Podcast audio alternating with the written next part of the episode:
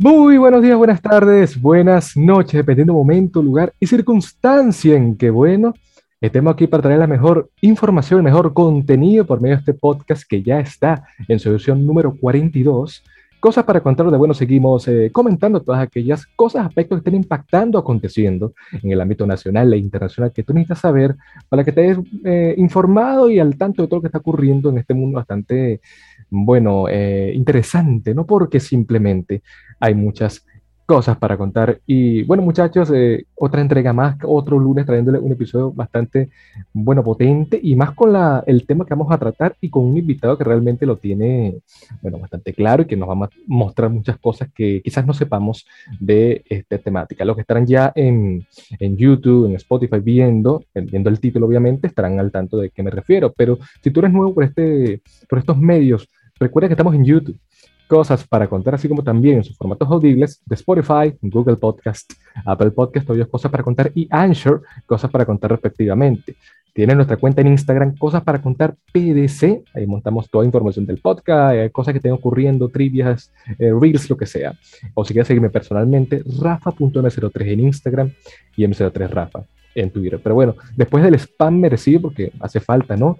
Vamos a entrarnos leyendo con algo más serio, ¿no? La, la, entrega pasada, la edición 41, hablamos algo más, bueno, light, ligero, un poquito para entrar en contexto de la sociedad venezolana, pero en este caso vamos a trasladarnos a unos cuantos miles de kilómetros más para adelante, ¿no? Porque en un lugar que ha sido epicentro de momentos bastante, bueno, turbios a lo largo de los últimos 20, 30 años, me atrevería decir, y no solamente ese país en cuestión, sino lo que es el, lo que se conoce como el continente o el Medio Oriente, la zona árabe asiática del planeta, que ha sido como que muy convulsa en cuanto a enfrentamientos y millón de cosas. Muchos dicen que es un aspecto histórico, muchos dicen que, bueno, es simplemente por los recursos, por lo que sea, pero hashtag para es un secreto, hashtag para es un secreto que lo que está pasando en Afganistán es bastante complicado, ¿no? Pero qué más que con el invitado de esta semana, un politólogo, un historiador bastante potente en su área y profesor eh, universitario de la Universidad Central,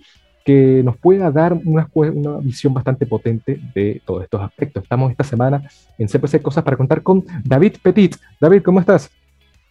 Hola, buenas tardes, Rafael. Muy agradecido por, por estar en tu programa y de verdad que estoy a la orden para, para analizar estos temas tan, tan álgidos, ¿no? tan complicados, sobre todo el día de hoy que donde los medios de comunicación, las redes están, bueno, todo el día estamos activados con información eh, que sin importar la distancia. Entonces hay que verlo porque en un mundo cada vez más, más interconectado, ¿no? Y, y, dependiente en general, entonces cualquier cosa nos afecta.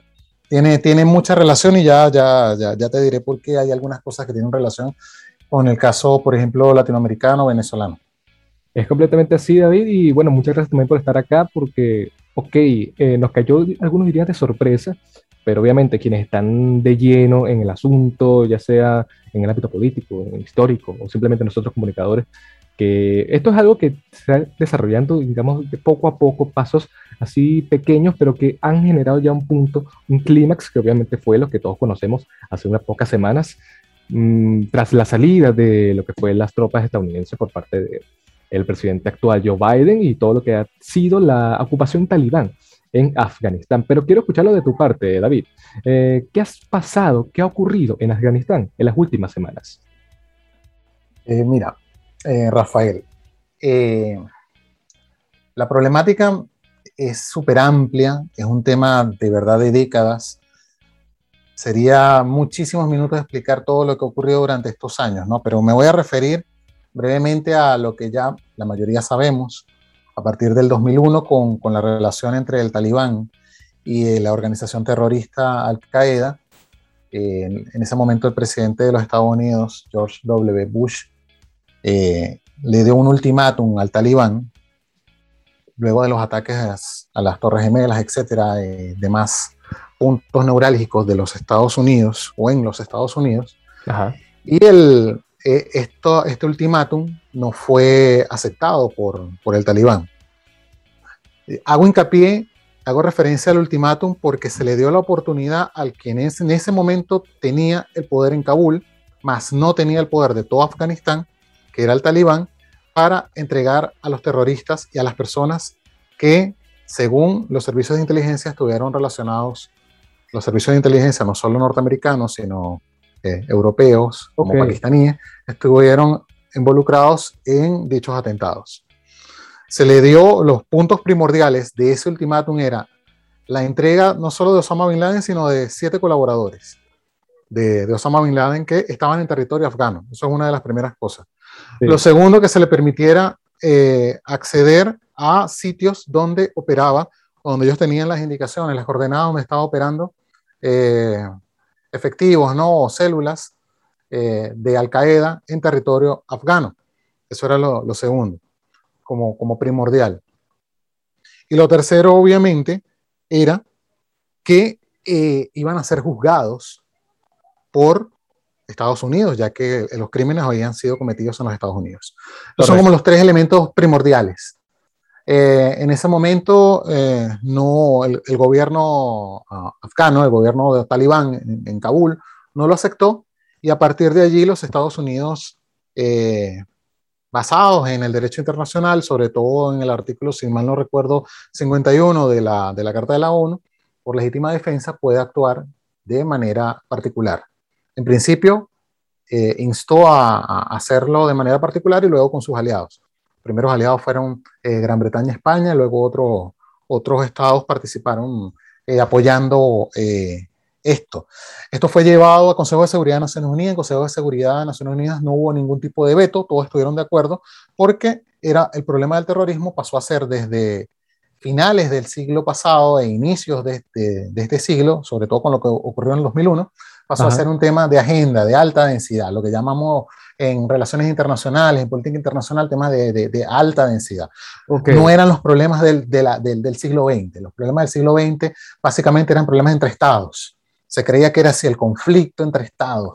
De hecho, fue toda una temática que ya es una clase, para, para una clase más, más, acabada, sobre cuáles eran los problemas que se creían a finales del siglo pasado. Desde el 92, 95 hubo una serie de temáticas.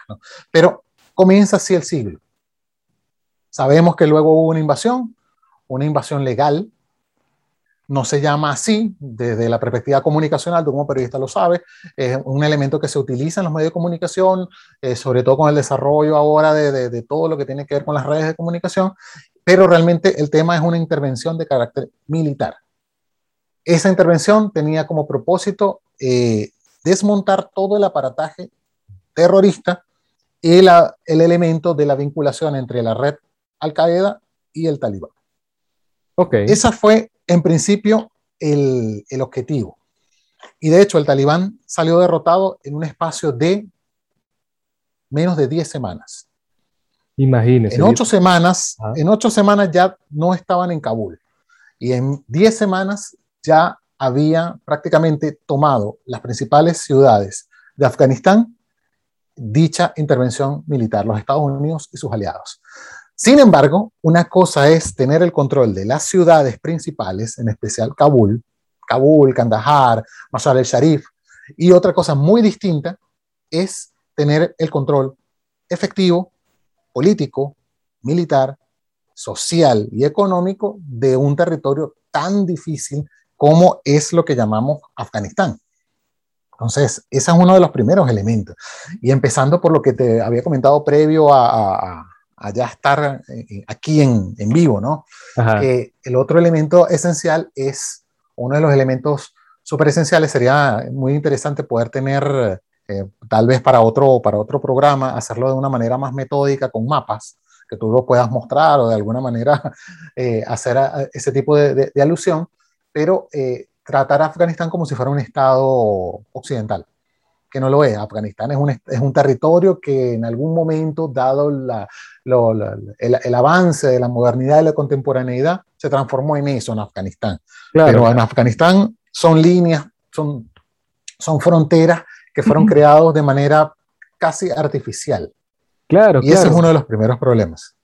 Y eh, bien lo dice porque, bueno, esto ya es también parte de la historia. Hubo un, como un momento en donde parte de, lo que se conoce hoy en día como Afganistán pertenecía a la Unión Soviética, así como, bueno, eh, todo el, aparataje y todo lo que tiene que ver la división de territorios tras la Segunda Guerra Mundial. Y bueno, aquí la Unión Soviética tuvo esa parte y hoy en día, bueno, ya como un Estado, digamos, soberano y todas aquellas cosas, bueno, podemos encontrar que efectivamente está el tema talibán, que, ok, eh, lo que se fue el conflicto, la guerra debido al 11 de septiembre, está ahí bastante, bueno, potente y todo lo que ocurrió, eh, las miles de personas que se vieron afectadas y que, bueno, a fin de cuentas, en, en el 2011, 2011, eh, sí, como 10 años después, se acaba o se captura y le quitan la vida al que era como el artífice de todo ese evento que fue Osama Bin Laden, ¿no? Y que casualmente 10 años después, tras la retirada de las tropas por parte del presidente actual Joe Biden, surge nuevamente el territorio eh, talibán o los talibanes en territorio afgano, ¿no? A lo que me voy a preguntarte, David, para que estemos más en contexto, ¿no? ¿Qué razones motivaron a, Joe Biden a sacar las tropas americanas luego de 20 años de servicio en Afganistán? Sí, mira, una de las primeras cosas es, como te comentaba, la intervención militar pasa por un elemento, entrar. Entrar no es lo más difícil, lo más difícil en toda intervención militar es salir. Sí. Eso ha sido así en la historia de la guerra desde, desde que hay guerras. Desde un principio, desde la llegada al, al poder de Obama, se pretendió y fue uno de los elementos que más se discutió en la década pasada, estaba hablando de 2008, 2009, 2010, a finales de esa década, inicios de, la, de la, década eh, anterior, de que Estados Unidos debería, junto con sus aliados, eh, sacar las tropas de allí. Es demasiado costoso, no solo en el costo de carácter económico, sino el costo social, el costo mm, militar, el costo económico, eh, mantener tropas allí. O sea, es algo así como tengo entendido que al día de hoy eh, la, la, ocupación para los Estados Unidos era como unos 65 millones de dólares al día. Entonces, es eh, eh, es súper, súper complicado. Ahora, como tú bien dijiste, se elimina la figura de Osama Bin Laden y pasa, pasamos a una etapa en donde se intenta que los Estados Unidos y sus aliados fortalezcan a un gobierno, a una administración, a una estructura político, burocrático, militar, para que los mismos afganos, con el presidente en ese momento, Karzai, pudieran, quien, quien, quien viniera después, pudieran mantener la estabilidad y el orden en Afganistán. Para eso se prepararon desde inicios de la, de, la, de la, década pasada. Te estoy hablando de 2010, sobre todo 2011, con Obama en adelante. Esto se fue dando paulatinamente, con sus pros, sobre todo con sus contras. El talibán, sola, el talibán nunca fue acabado. El talibán se retiró a zonas más de más difícil acceso para los americanos, para las tropas aliadas. El talibán siempre ha tenido un, eh, un territorio muy grande de asentamiento en la frontera nor, viendo de Afganistán, en la frontera noroeste. Claro. En la parte de las montañas. Donde está en la parte de las montañas, de los valles y de las cuevas del desierto, etcétera. son partes llanas, pero muy, muy, muy áridas, que comparte con Pakistán. ¿Por qué? Porque la mayoría de los que son talibanes son, de, son pashtunes. Son de una tribu pashtun. Del lado, los pashtun están del lado afgano, es una de las tribus más grandes de allí, algo así como más del 30% de la población que está en Afganistán, hay muchas tribus en Afganistán, como también están del lado pakistaní. Entonces, étnicamente, sus primos, sus hermanos, están del lado pakistaní. El talibán siempre fue apoyado por Pakistán, por elementos de carácter geopolítico, estratégico, etc. Ahora, en lo que tú me preguntas directamente, para ir el problema se dio en que esta administración afgana se presentó con, una serie de problemas. Eh, problemas de corrupción, eh, problemas realmente de fortaleza en cuanto a cómo poder mantener el orden allí, eh, elementos políticos y sobre todo elementos militares que daban muchos problemas a lo que era la intervención de los Estados Unidos, la intervención aliada en general. Entonces, ¿qué ¿a qué se pasó? Se pasó a que el tema era cómo salimos de acá. Y en el 2018, ya estando el señor Donald Trump, el presidente Donald Trump, en el poder, se presentó el dilema. Mira, él también, al igual que Obama, llegó con la propuesta y con incluso juró que iba a sacar las tropas de los lugares donde habían estado desde inicios del, sí, de este siglo. Entonces, iba a sacar las tropas de Irak, iba a sacar las, las, que quedaban, iba a sacar las tropas de, de, Siria, iba a hacer una serie de acuerdos, etcétera, y la mayoría, la mayoría de, esta, de estas promesas las cumplió. Sí, Hubo una época, como sabemos, en el gobierno de Trump, a pesar de, de, de, lo, de lo característico que era Trump, sobre todo en la jerga, ¿no? este, no hubo conflictos y eh, logró establecer una serie de acuerdos. Eh, en el caso del talibán, el talibán fue posicionándose de manera estratégica, fue yendo región por región, pueblo por pueblo, localidad por localidad, provincia por provincia, y fue tomando elementos, territorio y estos pueblos, estas poblaciones que fueron dejando a los mismos aliados porque el tema del retiro de las tropas no es solamente de los Estados Unidos, lo que pasa es que hay una, hay una temática también hasta el día de hoy de que prácticamente creen que todos son los Estados Unidos, no están así. Habían tropas también canadienses, habían tropas también este, españolas, etcétera. Todos los aliados, la OTAN estaba allí junto con los Estados Unidos y como también hubo este, elementos de otras organizaciones, Naciones Unidas, este, organismos este, internacionales, etcétera. Ahora, eso lleva a una ronda de conversaciones que se dieron en Doha, en Qatar. Ok. Qatar, como sabemos, y esto es algo que, los especialistas saben muy bien, eh, históricamente los, los estados, los gobiernos del, Golfo, Qatar, Arabia Saudita, los Emiratos, etcétera, Kuwait, eh, han apoyado a los mujahidines, que son estos guerreros santos que estuvieron peleando desde la época contra la Unión Soviética, que luego entraron en una guerra civil entre ellos, que luego pelearon contra el talibán, el talibán se fortaleció, el talibán salió victorioso a finales del siglo pasado. Ahora, ¿qué es lo que les interesa? Básicamente, lo que les interesaba y para todos, todos era un interés tratar de recobrar un mínimo de orden. Orden. Ojo, en política, orden y estabilidad no es paz. No. Es algo que hay que dejar claro.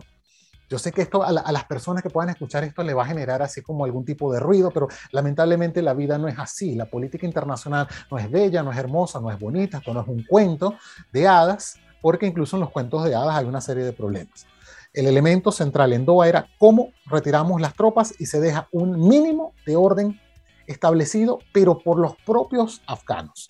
Es decir, la idea, el objetivo central, y todavía lo es porque las rondas de conversaciones en Doha no han finalizado. Ok. Eh, de hecho, el representante de, del talibán en Doha es el que hoy día es el máximo líder del talibán, que se acaba de reunir hace horas con el jefe de la CIA, hace horas que es el señor, el talibán, eh, que es el, el mulá Baradar. Entonces, el objetivo allí cuál era? Era que los mismos afganos se pusieran de acuerdo entre ellos y dieran un nuevo orden a Afganistán. Claro. Es una forma diplomática desde la perspectiva de Occidente de dejarle el problema para que sea solucionado por ellos. Por ellos mismos. Es una forma muy, claro, es una forma muy, muy diplomática, este, tal vez un poco cínica, pero el mundo es así, de hacer, de, de, hacer válido realmente lo que se dice la autodeterminación de los pueblos. Ustedes afganos son los que tienen que resolver su presente y su futuro. Y en adición a eso, David, que, bueno, como bien comentas, el aporte económico que equivale una ofensiva militar y más Estados Unidos, 20 años en, en Afganistán, así como también cuando estuvo tuvo ocupación en, bueno, en Siria, en otros países también. ok, tenía un fondo de reserva para eso, pero igual, o sea, algún momento tenía que acabar y que, bueno, tenían que cederle toda la responsabilidad a un gobierno Mm, afgano, ¿no? Que lastimosamente no pudo hacer frente a estos grupos talibanes, ¿no?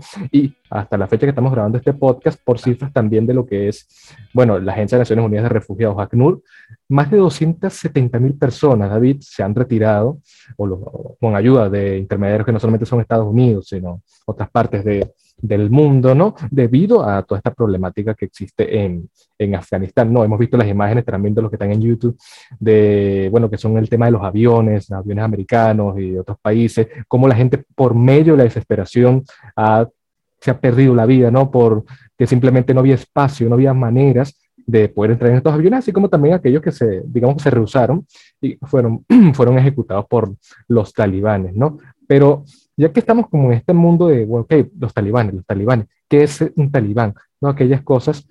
Mm, hablando de ellos, ¿no? ¿Consideras que tienen motivos sólidos eh, para poder tomar y establecerse un gobierno de facto, ¿no? a pesar de que ya haya, ya haya habido uno en, en el propio eh, Afganistán.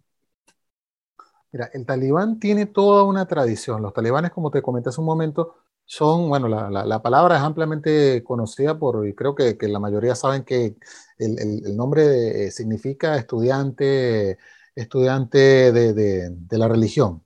En este caso, el, el, tema es cómo han operado como grupos. Estos grupos vienen desde la época, como te comenté, de los mujahidines, comenzaron precisamente pugnando contra la Unión Soviética, luego pasaron a pugnar entre ellos mismos una guerra civil. Estamos hablando de una serie de caudillos, lo que llamamos nosotros los hispanoamericanos un caudillaje. Son básicamente señores de la guerra, warlords.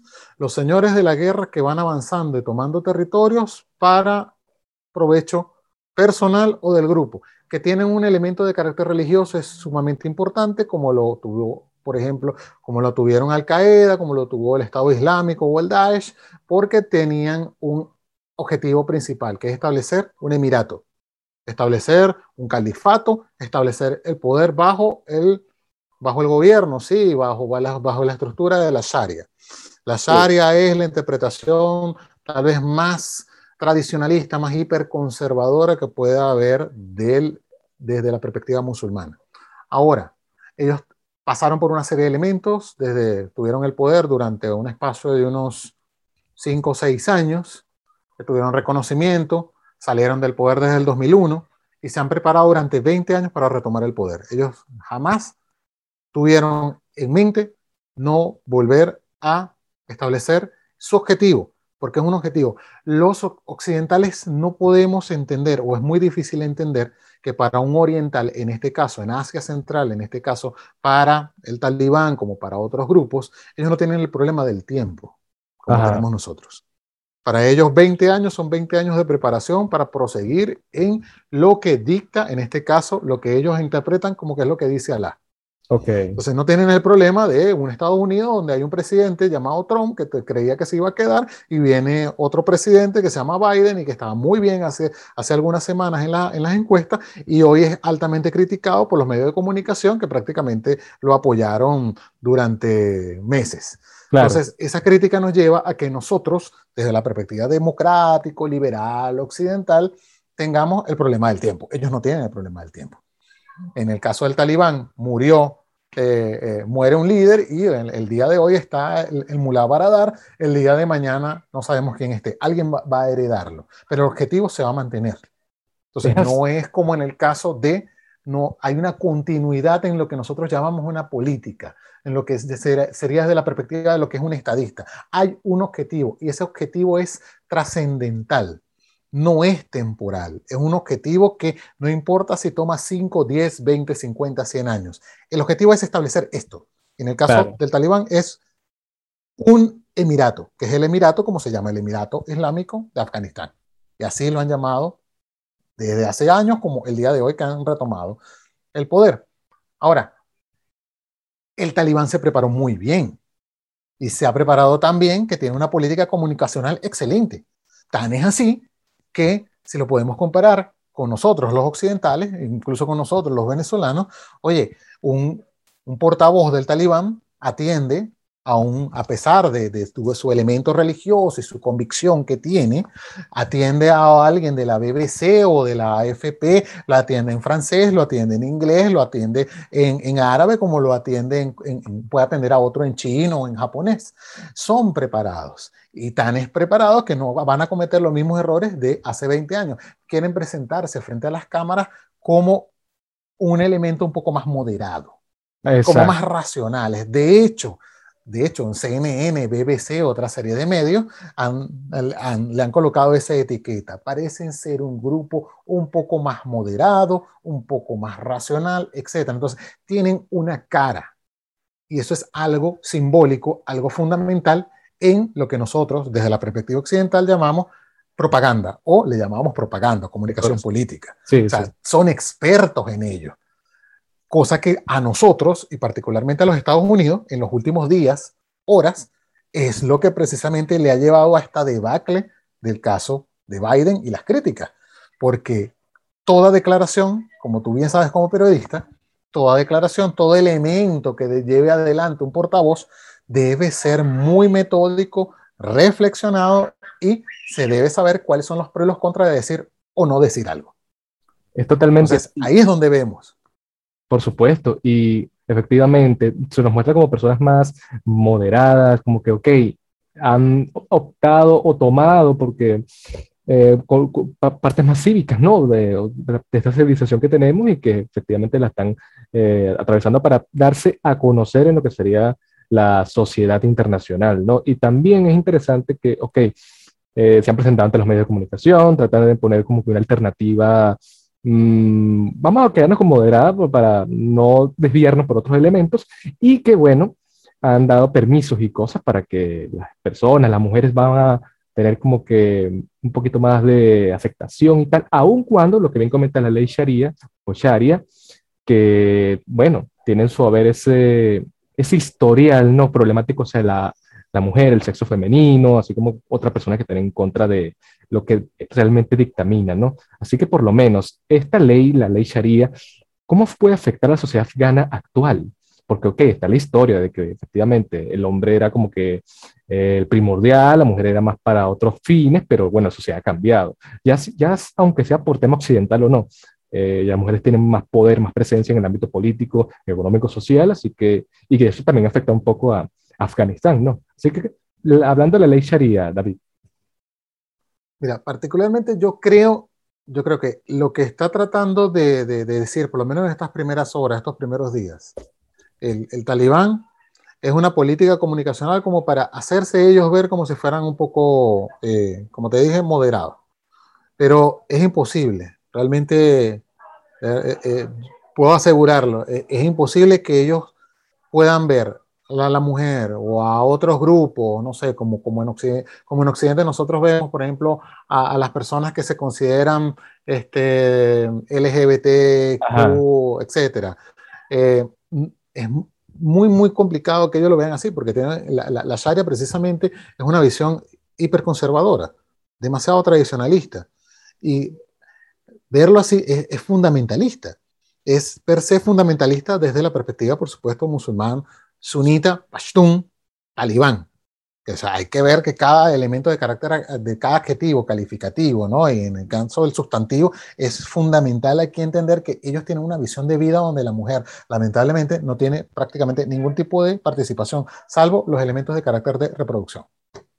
Elemento familiar, algún tipo, ah, puede ser que de alguna manera haya, y es creo que lo, lo, que está, lo que se estuvo hablando hace un par de días en el caso eh, en Alemania, eh, se estuvo hablando de ver cómo de alguna manera, de forma diplomática, por medio de organizaciones, pero con la diplomacia por delante, no desde el elemento militar, con la diplomacia se pueda llegar a algún tipo de conversaciones para ver si de alguna forma el talibán puede ser un poco menos estricto en la aplicación de la Sharia. Pero, ¿dónde podríamos ver esto? Este, algún tipo de acuerdos. Como te digo, es un elemento de carácter de comunicación. Son acuerdos que se hacen de forma diplomática, pero de la forma diplomática que puedan llegar a algún acuerdo, no sé, en Berlín, en Washington, en Roma o en Londres, es muy difícil que eso realmente se materialice en un pueblo alejado de Kabul. En el sur, cerca de Kandahar, por, e, por ejemplo, o sea, en las zonas más tribales, eh, eh, eh, va a ser muy complicado que no se aplique la Sharia, porque siempre ha sido así, lamentablemente. Entonces, como precisamente alguien que tiene en la cabeza, que es un elemento de religión, pero, de, pero fundamentalista, cómo de alguna manera decir que por un pacto, por un acuerdo de carácter diplomático, hay que, por ejemplo, dejar a las mujeres que lleguen a, la universidad o que prosigan en la universidad. Estos 20 años fueron con todo y los problemas de Afganistán, pero estos 20 años eh, a pesar de la guerra, de todo este conflicto, fueron 20 años para la mujer y para otros grupos donde pudieron tener, conocer algo de libertad. O donde eh, es realmente terrible, ¿no? Uno, uno, ve las noticias que hace días que seguramente tuviste de, de, mujeres que estaban quemando, eso creo que fue, no, no, no me acuerdo si fue la BBC, este, eh, quemando los títulos universitarios porque si decían que si el, avance del talibán revisaba sus hogares y descubrían eso, iban a ser eh, asesinadas. Entonces, este tipo de elementos es muy, es muy complicado porque, como te digo, la estructura la estructura de señores de la guerra, la estructura talibán, no es la estructura que nosotros conocemos en Occidente. Entonces, puede ser que el señor, en este caso el presidente Baradar, esté mandando en Kabul, pero ¿qué, pasa, ¿qué va a pasar con estas estructuras donde son grupos, ¿verdad? Atomizados, que medianamente pueden ser articulados con un señor, un caudillo local, que se articula por medio de una serie de intereses particulares que pueden ser intereses de carácter político o crematísticos, simplemente por medio del opio, por ejemplo, que es el gran recurso que le genera dividendos y le ha generado dividendos a Afganistán por los últimos casi 40 años. Entonces, de alguna forma, ¿cómo, poder que, cómo hacer que este caudillo local de una localidad que está articulado a un caudillo de una localidad más grande, que está a su vez articulados con caudillos regionales y por otra serie de caudillos, todos señores de la guerra, cómo hacer que cumplan lo que nosotros llamamos en Occidente derechos humanos? Si no los conocen. No los precisamente ellos pugnan contra ellos porque creen que esa visión de los derechos humanos y esa visión occidental es totalmente contrario a su visión de Alá. Es el infierno, es el demonio, es la demonización de nuestra cultura, de nuestros valores, de nuestros principios occidentales. Ellos lo ven como un ataque frontal contra ellos. Entonces, eh, es, difícil, es difícil, Rafael. Es completamente complicado y efectivamente es eso, pues porque son culturas tan distintas y bueno, a priori no, a su comienzo todo tenía como que algo más conservador en su aspecto. La sociedad occidental ha avanzado bastante por toda la historia que ha habido, las guerras mundiales, por ejemplo, y aquellos sucesos, eh, hechos que se han generado en un país determinado, eso ayudó para que la sociedad haya tenido más progresismo social, más que político, progresismo social, económico, todas aquellas cosas, que bueno, hoy en día estemos como que en ese aspecto importante. Lastimosamente estos países, bueno, eh, afincan más esas, esos aspectos más bueno, conservadores, para los que todavía no, no se hagan una idea de la cultura o de lo que es la ley sharia, es básicamente que, bueno, las mujeres tienen que tapar hasta casi todo, todo el cuerpo, no pueden tener, como bien dijo David, educación y saber estudiado es como una ofensa. el mítico tema del, adulterio, ¿no? Que si la mujer comete adulterio es ya pena de muerte o termina en pena de muerte, mientras que un hombre no. Creo que en esas culturas se promueve la monogamia también, bueno, la monogamia y la, bueno, tener varias... La poligamia, correcto. Y eso también da pie a, por lo menos, ciertos comentarios que se han dado, por lo menos en Twitter. Tú sabrás, David, que efectivamente Twitter es como que el lugar donde la, la libre expresión se da a conocer aun cuando sea positiva o negativa. Y hay muchos hilos, eh, no voy a mencionar ninguno en particular para no, porque estamos debatiendo casualmente, David y yo, cuál hubiese sido el objetivo principal a priori de, de este interlocutor, porque él comenta por medio de, bueno, lo que sería el sentido común, el raciocinio y los derechos humanos, a fin de cuentas, que los talibanes, ok, se, se consideran grupos terroristas, todas aquellas cosas financiados por el contrabando, aspectos negativos de la sociedad y todas aquellas cosas, por eso es que están de nuevo en el poder. Esta persona en cuestión, o estas personas decían que, ok, en el 2001 se dio este enfrentamiento de todas aquellas cosas, se logró como una, una especie de orden por parte de Estados Unidos y aliados, pero ¿por qué no se ha podido digamos, atacar o acabar lo que sería el aspecto talibán. Porque por lo menos si hubiese como una legislación, algo así, una ley de facto, un, por, para que la ONU, la OTAN, la Unión Europea, lo que sea, estos grupos de que conforman la sociedad, la comunidad internacional, bueno, puedan eh, poner cartas en el asunto y acabar con esto que ya es más que un problema local, un problema común, a un problema de lesa humanidad, así como también los miles de un genocidios que han habido en la historia, aspectos negativos. Pero eso es complicado, David, eso es bastante complicado. A lo que me voy a preguntarte, por ejemplo, ¿por qué no ha habido una respuesta más firme y potente de, bueno, de la sociedad internacional con respecto al tema talibán? Muchos costos, Rafael. Es muy, es muy, es muy difícil, como te digo, ocupar todo un país, eh, todo un territorio de la manera como pudiera pensarse, es, implicaría un esfuerzo en cuanto a hombres, en cuanto a recursos, cuando digo hombres, en cuanto a efectivos, ¿no? En general, hombres, sí, eh, efectivos militares en cuanto a recursos económicos, financieros, logísticos, etcétera, que muy pocos están decididos a, a pagar. Entonces, si ya la enorme cantidad de recursos en el terreno, de efectivos en el terreno por parte de Estados Unidos, la OTAN y demás aliados, no fueron, eh, no pudieron hacerle eh, un contrapeso eh, más idóneo ¿no? al talibán, mira, ahí te da precisamente una muestra de, la dificultad de, acabar con grupos que puedes acabar con algunas células, con algunos grupos en algunas, algunos poblados, como efectivamente pasó, pero mientras estás haciendo eso, es precisamente como la teoría, una famosa teoría antigua, ¿no? Bueno, del siglo pasado, sobre todo de la pulga. Tú vas por una, pero ellas se van recogiendo y van a otro, a otro lado, ¿no? Y entonces a partir de allí empiezan con otra, otra, otra, otra sistematicidad. Entonces, lo que se pensó, eh, mira, voy a ser más, más, específico, Rafael. Se cometieron varios errores. Eh, algunos han llamado últimamente en los analistas es como el, el, el problema de la vietnamización de, de, de, Afganistán. Okay. Se creyó de alguna manera que con controlar algunos los sitios más importantes, ¿no? Donde están los puntos medulares, se iba a poder controlar el, el talibán. Pero también se cometió el, el error que para mí eh, se cometió en Irak, que es no respetar la estructura de poder natural, la legitimidad tradicional en términos beberianos y carismática también en términos beberianos de los que de alguna manera pudieran haberle hecho frente al talibán. Voy a ser específico. Voy a poner un caso. Cuando ya estaba perdido, Biden incluso lo dijo. El presidente Biden dijo que eh, su servicio, obviamente todo presidente en comunicación política le va a echar la, culpa a alguien más. Habló de Trump y habló de los servicios de inteligencia. Los servicios de inteligencia le dijeron que posiblemente si ellos salían de territorio afgano, el talibán podía retomar el poder en unos 3, 6 meses. Resulta que fueron horas. Porque el talibán, mientras ellos se iban retirando, iban avanzando. Porque el punto era ir a avanzar hacia qué? Hacia un elemento que es simbólico, que era Kabul. Kandahar cayó unos, si mal no recuerdo, unos seis días antes. O sea, la avanzada del talibán, el avance del talibán es el avance más rápido que yo creo, el avance más rápido en la historia de los últimos 100 años, si, mal no, si, si, no me equivoco. Es un avance impresionante. Jamás yo había visto, ni alguien que, que lea historia ha, visto un avance tan rápido y tan efectivo eh, eh, y tan potente, ¿no? En tan pocas horas.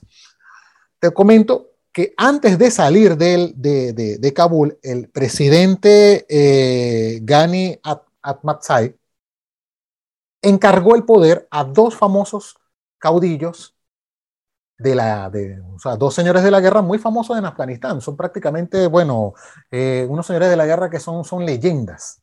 Pero no son talibanes. fue, son, hoy, hoy, no, no son talibanes, son excombatientes de la Alianza del Norte. La Alianza del Norte era una, una alianza, valga la, tautología, de señores de la guerra que provenían de otras tribus y otras etnias que combatieron al talibán en la última década del siglo pasado e inicios de este siglo.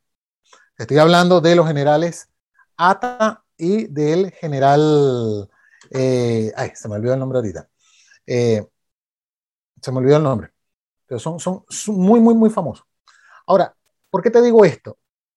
Te digo esto porque cuando tú le encargas que en las últimas 48 horas cuando ya está prácticamente todo perdido, tú le entregues el mando a dos caudillos. ¿Qué te quiere decir eso? Que en algún momento era, previ, era previsible y podía estar en los papeles como esto ocurrió en Irak ya, y eso fue una de las críticas que se le hizo a Bush, que desmanteló completamente el ejército iraquí, que desmanteló a los que de alguna manera podían imponer el orden en Irak, te gustaran o no, hubieran estado con Saddam Hussein o no. Pero no obedecer a elementos de quienes podían, porque conocían el terreno, tenían el poder realmente de por lo menos de tener seguidores. Entonces, ¿por qué a las últimas 48 horas le dan el poder o le intentan dar el mando de lo que queda del ejército, que todos se estaban rindiendo sin pelear? Porque ese es el otro gran detalle del, de la fortaleza del avance talibán. El avance, los talibanes avanzaron prácticamente sin ningún tipo de oposición. Esa es la otra cosa. O sea, todos dijeron, oye, se puede ver de forma hasta heroica, ¿no? Este, este, fílmica. Bueno, sí, avanzaron más rápido que, que, incluso que, en la, en la, guerra relámpago en la época de Hitler, sí, pero es que no, no tuvieron oposición. O sea, se rindieron sin pelear. Entonces, cuando, cuando vio esto, el último foco que hoy está el último foco que, está dentro de, Afganistán hoy con combatientes es el que tiene al vicepresidente, que es eh, Amrullah Saleh, y que está con otro señor de la guerra, que es el hijo de Masud. Eh, no recuerdo el nombre, pero el apellido es Masud. Masud es el hijo del gran, del león del valle de Panjshir, que es donde están los últimos combatientes contra el talibán el día de hoy el Valle de Panjshir está a unos 50, si no me equivoco, unos, 50 kilómetros al noro, noreste de, de, Kabul. Están encerrados allí. De hecho, el Valle de Panjshir nunca, nunca lo ha podido tomar el talibán. O sea, no lo tomó a finales del siglo pasado, a inicio de este siglo, no, no, lo, no sé si lo pueda tomar eh, en esta ocasión. Pero lo que te quiero decir es que el mismo vicepresidente que se autonombró presidente por el escape del anterior presidente Ghani, dijo, yo voy a mantener y voy a retomar el poder, eso lo dijo la semana pasada, yo voy a retomar el poder y estoy con Masud. Masud es un señor de la guerra que, que es respetado, es prácticamente venerado, su padre tiene una, una, una estatua gigantesca y, y la zona es prácticamente como, como la zona familiar todos le son, son, le son leales a él y es algo que nosotros no vemos en Occidente. Ahora, Occidente, ¿por qué te digo que tuvo un error? Porque Occidente creyó que esto, estas cosas son prácticamente como históricas, ¿no? novelescas, y que ellos podían efectivamente generar un ejército o unas fuerzas armadas, para hablarlo en sentido propio, que sean unas fuerzas armadas que pudieran repeler al talibán. Resulta que como el mismo, los mismos voceros de, de, en, Washington dijeron, ah, no, nosotros no, no, no, no, tomamos en cuenta que iba a caer tan rápido. Entonces, porque no saben cuál es la cultura, la convicción, la idiosincrasia, la civilización con la cual estaban luchando y con lo cual estuvieron 20 años, pero que parece que esos 20 años, si somos un poco más críticos, no les fueron de tanto provecho, porque a pesar de esta derrota en el sentido de no establecer algo que nosotros llamamos Estado, ¿verdad? Un Estado medianamente ordenado, organizado, con un gobierno y con algunas instituciones, sí, Sean, sean democráticas o no sean democráticas, pero algo estable, ¿ok? Veamos al lado, en, en Irán hay estabilidad, veamos al lado, Pakistán, hay estabilidad. O sea, no se pudo hacer eso. Lo mínimo que se podía hacer era salir de una manera un poco más ordenada planificada. Es lo que se le critica a Biden. Si, como te dije, desde el 2018 se está hablando en salir, la forma es como tú sales, porque esta no es la primera vez en el siglo que Estados Unidos retira tropas. Retiró tropas de Irak, retiró tropas de Siria, retiró tropas de Libia. Significa que, como ya tiene experiencia retirando tropas, el sentido común nos dice que debe tener algún tipo de experiencia en retirar tropas de Afganistán. Y esto ha parecido, bueno, ha, sido, bueno, abominable. ni, ni, siquiera se sabe, el último portavoz que vi hace unos cuatro días, de, nada más y nada menos que de, de, la Secretaría de Prensa en Washington, le preguntaron, un periodista, no recuerdo si fue de, la NBC o, de la BBC o, de CNN, le preguntó, eh, ¿cuántos norteamericanos quedan? Y contestó, no sé. algo inaudito. Claro, claro. Algo que... Y es lo que muchos están llamando la, bueno, tú lo mencionaste, la vietnamitación de, bueno, de Afganistán, ¿no? Que bueno, otra, otra pérdida más. Tú lanzabas ese, esa flecha también. Esta ofensiva de 20 años habrá sido en vano, porque, ok, el dinero en materia económica quizás sí, porque, ok, era muy complicado, muy a cuesta arriba poder acabar o tratar aun cuando sea llevar juicios o lo que sea, o leyes más militares como, bueno, pena de muerte o fusilamiento, lo que sea, a grupos terroristas como fueron los talibanes o son los talibanes. Pero efectivamente está como que esa disyuntiva, ¿no? Que, ok, lo que fue Bush, lo que, lo que fue Obama, Trump ya más sereno en ese aspecto, un poquito más conciliador, y que bueno, vaya a terminar a sellar el pacto, que bueno, se cierre de esta manera tan brusca este fenómeno. Así que, ¿crees que haya sido en vano esta retirada y que en un futuro quizás, dependiendo de lo que esté pasando actualmente, vuelvan a entrar como que a resolver el tema, resolver el problema, al menos por ahora. De verdad que es una, más que una pregunta es, para pensar, ¿no? para reflexionar sobre, sobre, sobre el caso. Pareciera que fue en vano. Por los resultados pareciera que, que, no se logró. El, el objetivo, el, el, primer objetivo se logró. El primer objetivo era básicamente que se propuso Bush, fue eh, sacar a Al-Qaeda, eh, eliminar a las, a, las a las, principales figuras de Al-Qaeda. Ojo, Al-Qaeda no está totalmente retirada, o sea, sabemos que Al-Qaeda todavía existe. Obviamente es una red, y como una red está difuminada, diseminada, pero eh, las principales figuras de ese momento, de ese contexto, fueron eliminadas. Y en principio el talibán salió del poder. Entonces, el primer objetivo fue logrado en un principio. Ahora, como te había comentado, el, segundo elemento es el más complicado, el más difícil, que es cómo salir de una guerra, cómo salir de una intervención, cómo salir de una invasión. Veámoslo como queramos. ¿Cómo salir de allí? Entonces, ¿qué vamos a dejar? Y ahí es donde entra el tema muy, muy, muy, de verdad, eh, muy difícil del derecho internacional.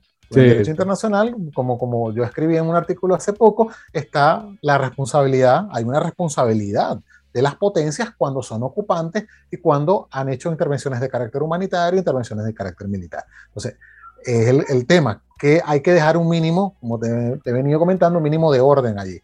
Aquí el orden que han dejado prácticamente parece que es el mismo con el que empezamos hace 20 años estamos ya casi en septiembre, entonces pareciera que en estos 20 años, si nos vamos, si, revisamos entonces, eh, van, a, van, a, van a estar en el poder los mismos, incluso con más poder. Porque como te decía, anteriormente, hace 20 años por lo menos estaban estos caudillos, los señores de la guerra. Entonces, pero esta vez no. Ahora, ¿qué, qué, cuál, es el, ¿cuál es la problemática ahora? ¿Cómo contrarrestar al talibán?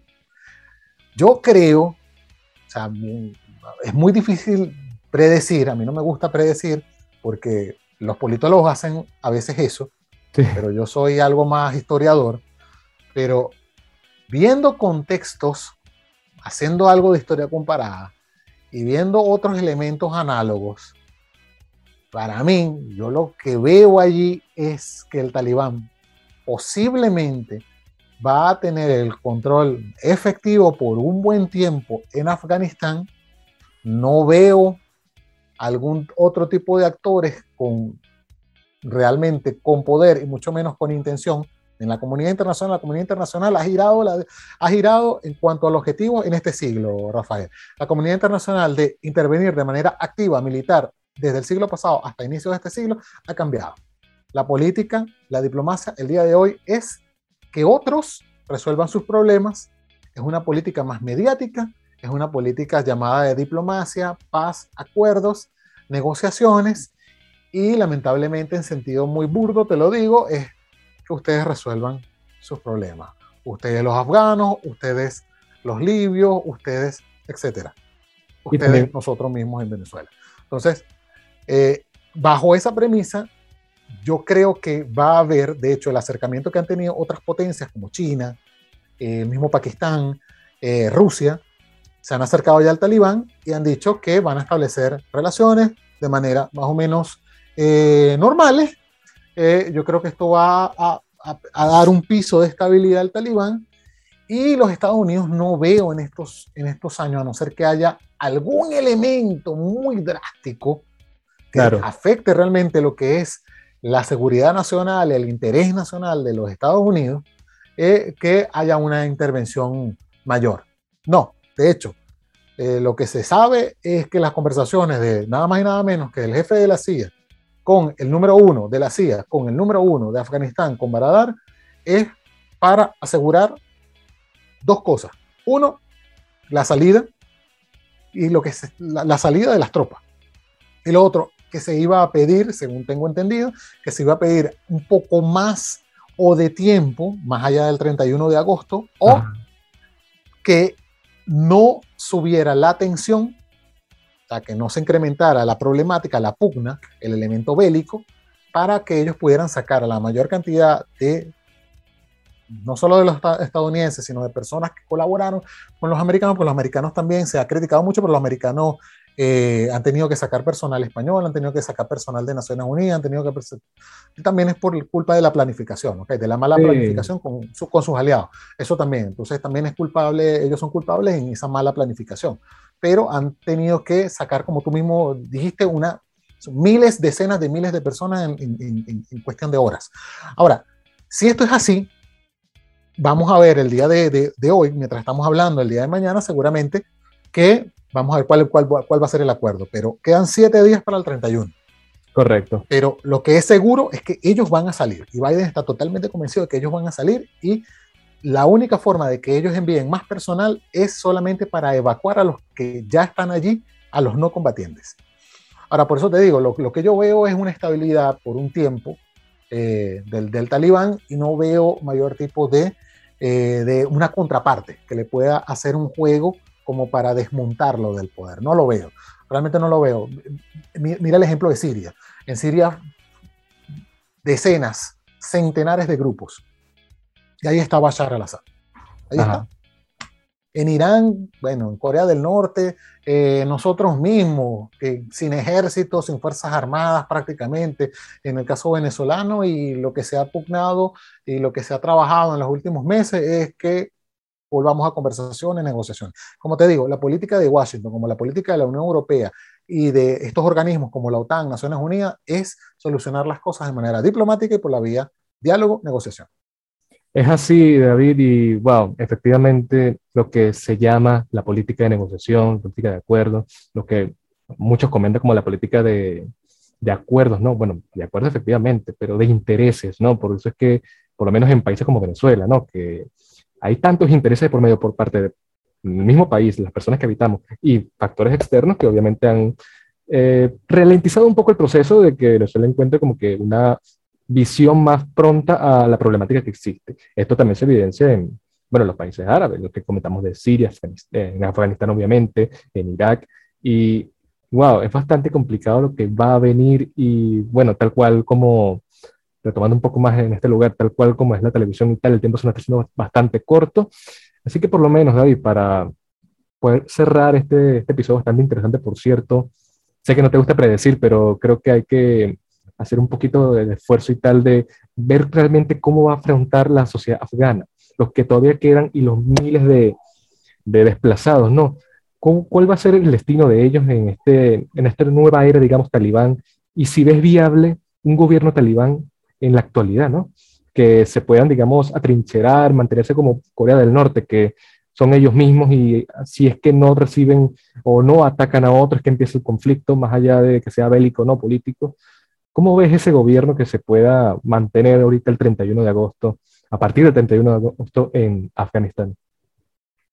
No, como te decía Rafael, yo veo, yo veo que eh, sobre todo con, con, con, Baradar, con el presidente, eh, el Mullah Baradar, y con los principales voceros ¿no? que, que, han estado en las rondas de conversaciones en Doha desde el 2018, yo los veo muy capaces para mantener una estabilidad, nos guste o no nos guste, en Afganistán.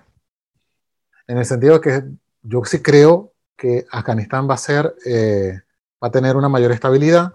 En el sentido de estabilidad, cuando digo estabilidad es orden. Claro. orden político. No es un elemento, no es una atomización de todo el territorio, salvo el núcleo que te acabo de comentar en el valle del, del, del, Panchir. Em, eh, no, no, veo mayor tipo de, de, otros grupos que puedan disputarle poder eh, real al, al, talibán.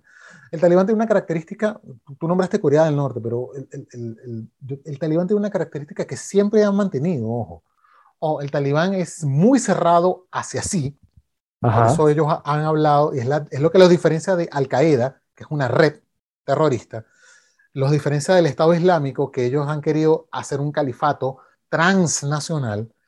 El talibán ha sido más específico, ha sido en eso más, eh, mucho más efectivo y vamos a llamarle moderado, moderado en el sentido de cuál es su aspiración. Más método. Su aspiración es en esas fronteras que llamamos Afganistán, establecer un emirato. Sí. Ellos no hablan de expansionismo, ellos no hablan de una invasión a otros estados. Por eso también eso le da un margen de maniobrabilidad y de precisamente de estabilidad al talibán, porque ellos no van, su retórica ha sido hacia lo interno y hacia su forma de ver y de interpretar la religión y la política según la religión, según la Sharia, fundamentalmente. Pero ellos no han, no han intervenido de manera directa, por ejemplo, en Pakistán o al lado, en Irán o en Uzbekistán, en Tayikistán, en China, etc. De allí los acercamientos que te comentaba. China, etcétera, les interesa. Y de hecho, el otro, el otro tema importante, te lo comenté, tienen 20 años preparándose para tomar el poder, para ejercerlo por quién sabe cuánto tiempo. Pero el otro tema interesante es que el talibán, desde la anterior ocasión cuando estuvieron en el poder, ellos, a pesar de esta visión un poco hiperconservadora, como te decía, dogmática, el talibán en, materia económica han sido muy estratégicos, han sido realmente eh, bastante racionales. De hecho, hace semanas ya hubo conversaciones con China, estoy hablando de julio, julio, el 26, el 27 hubo una delegación china que se reunió con, con, con, una delegación del talibán para hablar precisamente sobre qué iban a hacer con unos acuerdos que ya se venían trabajando durante todos estos años, que no se han podido materializar precisamente por la guerra. Estamos hablando de elementos de oleoductos y sobre todo de gasoductos. El tema de los gasoductos es fundamental. los gasoductos que vienen desde, desde Uzbekistán, pasando por Afganistán para ir a China, para ir a Pakistán, para ir a India, son, hay, hay unas rutas allí que ya están por, por, por, por, terminar. Hay una que se llama el Tami, el Tami creo que, que, que, se llama, que es muy famosa, que tiene como 20 años, ya, está por terminar, dentro de poco tiempo, eh, es precisamente de, viene de, de, Uzbekistán. Y hay otras rutas que ya se están eh, hablando, se están en conversaciones desde hace años, y yo creo que ellos no van a tener mayor tipo de problema ahora con el control efectivo del territorio para poder avanzar en este tipo de acuerdos, negociaciones con estos estados. A China siempre le ha interesado, como a Rusia, pero particularmente China, China no le interesa el tema de los derechos humanos, eh, no le interesa otro tipo de elementos de este tema, le interesa son, obviamente, sus intereses y ganar dinero. Sí. Cualquiera me puede decir, bueno, pero todos los estados le interesa eso. Sí, obviamente, pero también hay otros organismos, hay ONG, hay centros de derechos humanos, hay una serie de elementos allí donde sí se meten otros temas, ¿no? Temas eh, con la infancia, la mujer, etcétera. Entonces, hay, hay, hay, otras cosas. O sea, las organizaciones, a pesar de que nosotros seamos muy críticos con Naciones Unidas, eh, etcétera, pero sí han hecho cosas se han hecho cosas. El problema de las Naciones Unidas es que no es un policía mundial, no puede obligar a los Estados Unidos, a China, a Rusia a hacer algo porque precisamente ellos son los miembros de Naciones Unidas, ellos son los que tienen el poder de veto, pueden hacer, decidir o sencillamente no hacer nada. Entonces, también eh, tenemos que ver eso, ¿no? Tenemos que ver eso. Entonces, como te digo, yo sí creo, creo, como te decía, que el talibán va a tener una estabilidad por un tiempo, salvo salvo, y esto es lo único, salvo que afecte directamente el interés nacional de los Estados Unidos. No sé, hay algún evento donde mueran algunos efectivos que de los Estados Unidos, sea así, sea provocado, no lo sabemos, pero yo creo que es muy difícil en esta administración que vuelva a haber algo como lo que vimos con Bush o lo que vimos con Obama. O sea, tropas saliendo a liberar eh, o, lo que sea, o lo que sea, o, como dicen los más críticos, los Estados Unidos a buscar los recursos. Bueno, Afganistán es creo que, no sé, el segundo o tercer país más pobre del, mundo. Tiene algunos recursos, pero los recursos van más por el tránsito, claro. el tránsito por lo que puede pasar por Afganistán que por lo que realmente tiene Afganistán. No es el caso venezolano. El caso venezolano es de incontables recursos y eso ya va para otra discusión, obviamente. Por supuesto, David. Y bueno, efectivamente, eh, una manera bastante interesante que nos lleva a la reflexión, ¿no? De, oye, lo que realmente se va a estar generando en los próximos días, las próximas semanas, los próximos meses. Y que, bueno, de alguna otra forma, ya sea por ellos mismos, la propia sociedad afgana, más allá de que, bueno, se trate de hacer esfuerzos, la, lo que son la presidencia, el vicepresidente, el gobierno, digamos, legítimo de, de Afganistán, para poder hacerle frente a estos movimientos y tal, o que lleguen a una especie de acuerdo para que por lo menos no se repitan hechos más eh, catastróficos, conservadores de la ley Sharia, y que, bueno, se pueda mantener y que funcione, y que no termine, como bien comentes, en otro conflicto internacional y que realmente se pierda la vida de muchas personas, ¿no? Eh, esto ya un poquito más para de relleno, ¿no, David? Eh, quizás no lo conozcas, lo comento, y algunos que están también en el, viéndonos, escuchándonos, se ha dado bastante a conocer un poco Afganistán en los últimos meses, no por lo que se ha generado en la ofensiva militar, política, sino por medio de lo que sea el mundo de Internet. Una persona que vino también a Venezuela, un mexicano llamado Alex Tienda, fue y visitó las tierras de Afganistán y nos mostró un recurso bastante fotográfico, audiovisual bastante importante. Y es lo que comenta también, lo que hemos comentado David y yo, que Kabul, la capital, es muy distinto a las sociedades más que están en el, en el interior, al norte, sur, donde sea, y donde predomina más el movimiento talibán, ¿no? Y eso es algo que realmente hay que analizarlo y tocarlo con pinza, ¿no? Porque efectivamente son cosas que hay que buscar la vuelta y que de algunas todas esto no es para siempre y que vamos a encontrar, o los afganos van a encontrar una manera de sobrevivir y mantenerse, ya sea por ellos mismos o por ayuda, intervención extranjera. Eh, David, no sé si tienes algo más que añadir. No, básicamente lo último que, que refiere es bien interesante, sí, el documental de, del youtuber es bien, hay, que verlo, sí, hay pienso yo, porque, porque refiere algo con lo, que con, con, lo que comenzamos hablando. O sea, la, la diversidad cultural dentro del mismo Afganistán. O sea, si estamos hablando fundamentalmente del talibán, que son pashtunes, tenemos que hablar de los tayikos, uzbecos, eh, eh azaras, eh, eh, que son las principales pero estamos hablando de más de 20, si más, si no, o sea, son como 20, 22 tribus que, son, que viven en, Afganistán. Entonces, eh, hay una diversidad muy, muy, muy interesante allí y hay que tener en cuenta, no solo por el tema del conflicto, sino por la sociedad, eh, la cultura, elementos también de distintas interpretaciones religiosas allí que hay que, que hay que tomar en cuenta. Los afganos no son, o sea, son musulmanes, prácticamente todos, pero no son árabes, no son persas.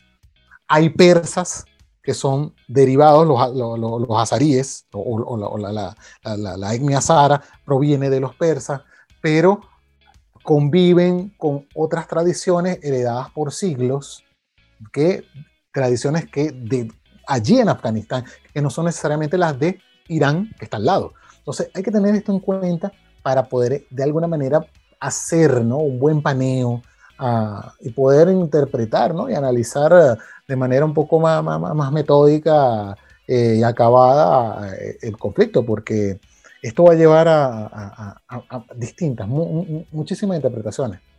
Por supuesto. Y si alguno que esté viendo, escuchando, tiene una pregunta, aquí mismo le podemos contestar eh, debajo en los comentarios, cualquier duda en redes sociales porque esto es un tema que se está desarrollando, estamos empezando a ver movimiento en este, esta década, ¿no, David? Muy convulsa, ¿no? Cómo inició esta década, cómo está transcurriendo y que, wow, nos tiene muchas cosas para contar y bueno, tenemos que hacer efectivamente el spam. ¿Dónde estamos? Recuerden que estamos en YouTube cosas para contar, así como también los formatos audibles de Spotify, Google Podcast, Apple Podcast y Anchor, cosas para contar respectivamente. arroba cosas para contar PDC en Instagram, ahí nos estarán eh, siguiendo para que vean todo este tipo de contenidos y cosas que estemos montando en redes sociales, o si me quieres seguir a mí personalmente, rafa.mco3 en Instagram y mco3 Rafa en Twitter. Eh, David, eh, para los que están en YouTube, en las portadas de todos los medios que estamos transmitiendo el podcast, se habrá mostrado tus redes sociales, pero queremos escucharla por tu propia voz. ¿Por dónde te podemos seguir? Eh, básicamente en Twitter, arroba DavidPetiUCB, es donde, en Instagram también DavidPetiUCB, donde básicamente siempre estoy. Buenísimo. Y de resto, en la universidad en la Católica de, Chile, donde estamos ya terminando, ya en la recta final, ya en tesis, tesis doctoral. sí se puede. por acá, por Santiago. Buenísimo, David. Estuvimos hoy con este politólogo, historiador, eh, profesor universitario, hoy en día residenciado en, en, Chile, David Petit. Y cualquier cosa pueden escribir a él si tienen alguna duda o cualquier cosa vamos a estar ahí pendientes porque simplemente hay muchas cosas para contar. Esto fue todo por hoy. Nos vemos la semana que viene bueno, si el coronavirus, la pandemia, los talibanes, lo que sea, eh, Biden, por favor, haz algo, nos lo vaya a permitir. Así que esto fue todo por hoy. Hasta luego.